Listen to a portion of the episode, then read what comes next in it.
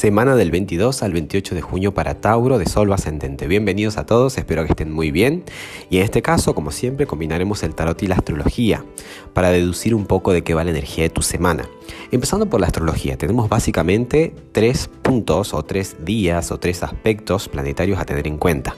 El primero es el día lunes 22 el planeta de la imaginación, de las ilusiones, de los sueños, que nos motiva a ir en pos de nuestros ideales, eh, que es Neptuno, ¿sí? que en polaridad, polaridad alta habla de eso, habla de soñar, habla de imaginar, de integrar, de dar la vida por, ¿no? por algo mayor, por un bien mayor esto de también estar conectado con la fuente, con el otro.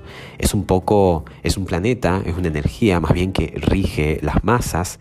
Eh, por cierto, ha tenido últimamente aspectos con tanto con el Sol, con Marte, y se ha activado. Es como que tiende a disolver las divisiones, los límites, busca de alguna manera que todos estemos integrados en esta sopa ¿sí? que es la humanidad y que todos somos iguales y es un poco lo que vimos manifestado a través de em, estas movilizaciones que han ocurrido en torno a, a, cualquier cuestión que implique injusticia, desigualdad. Entonces Neptuno está ahí como, como ahí, queriendo dar la vida, ¿no? Es, es la masa, es la sociedad, somos nosotros, es la humanidad, este sentido de considerar al otro. Imagínense que es quien rige a Pisces.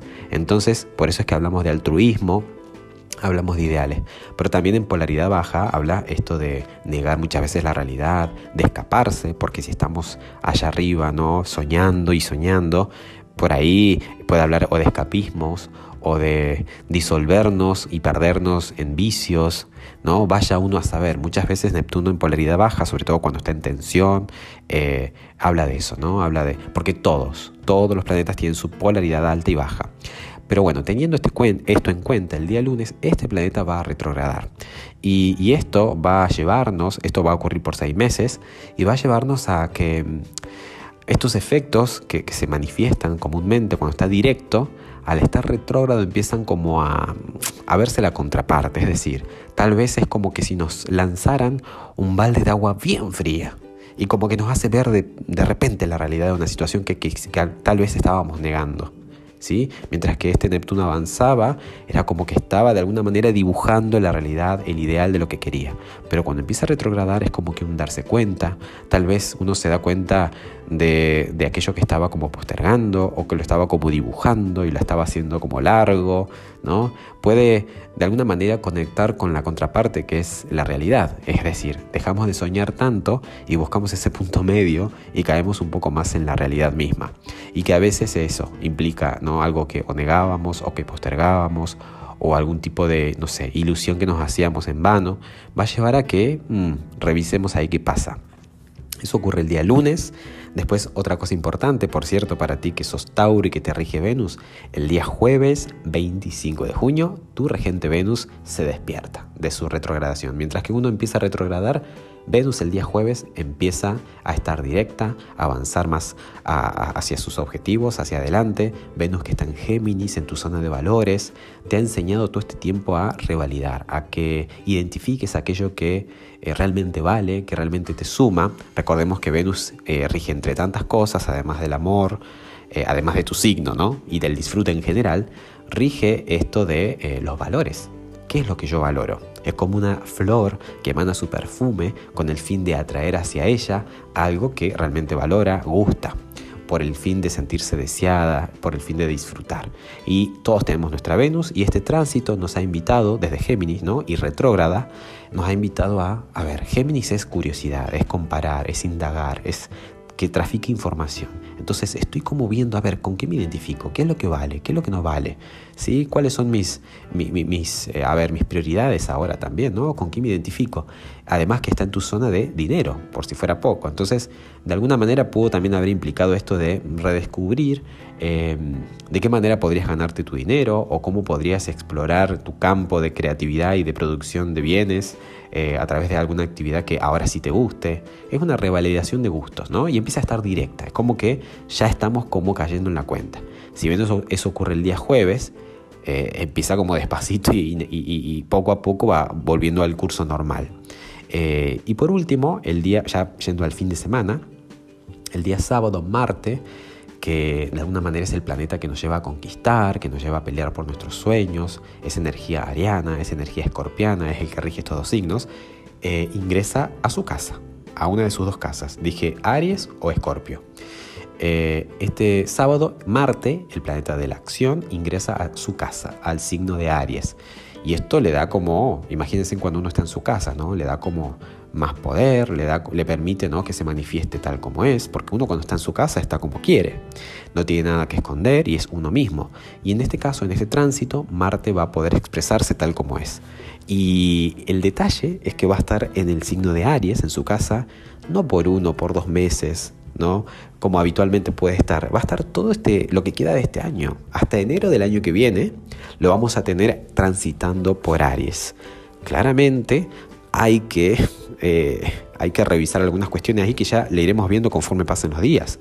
Pero es cierto que Marte en Aries nos va a encender, ¿no? Nos va a movilizar, va a ver cómo, va a activar, ¿sí? Recuerden que todo lo que toca Marte es como que lo activa.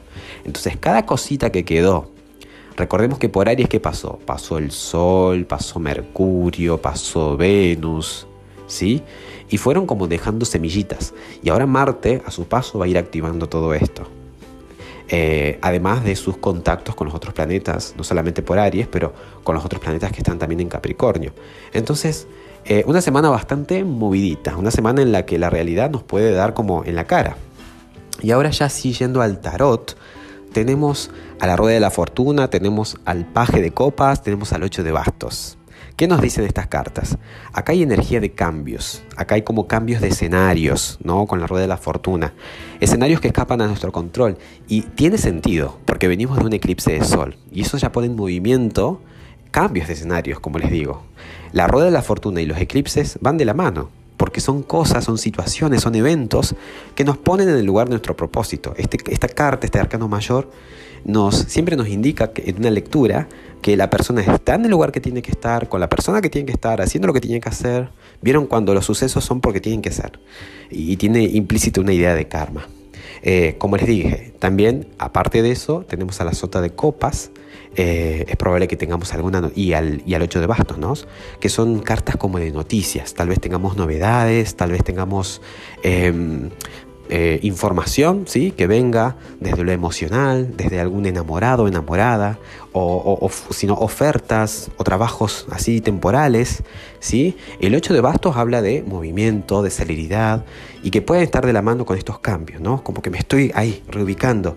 Por otra parte, la sota de copas habla de alguna situación que estoy observando ya con delicadeza, con bastante atención, que me puede movilizar emocionalmente o al revés. Alguien puede estar fijándose en mí o una noticia que me movilice emocionalmente me puede llegar. ¿sí?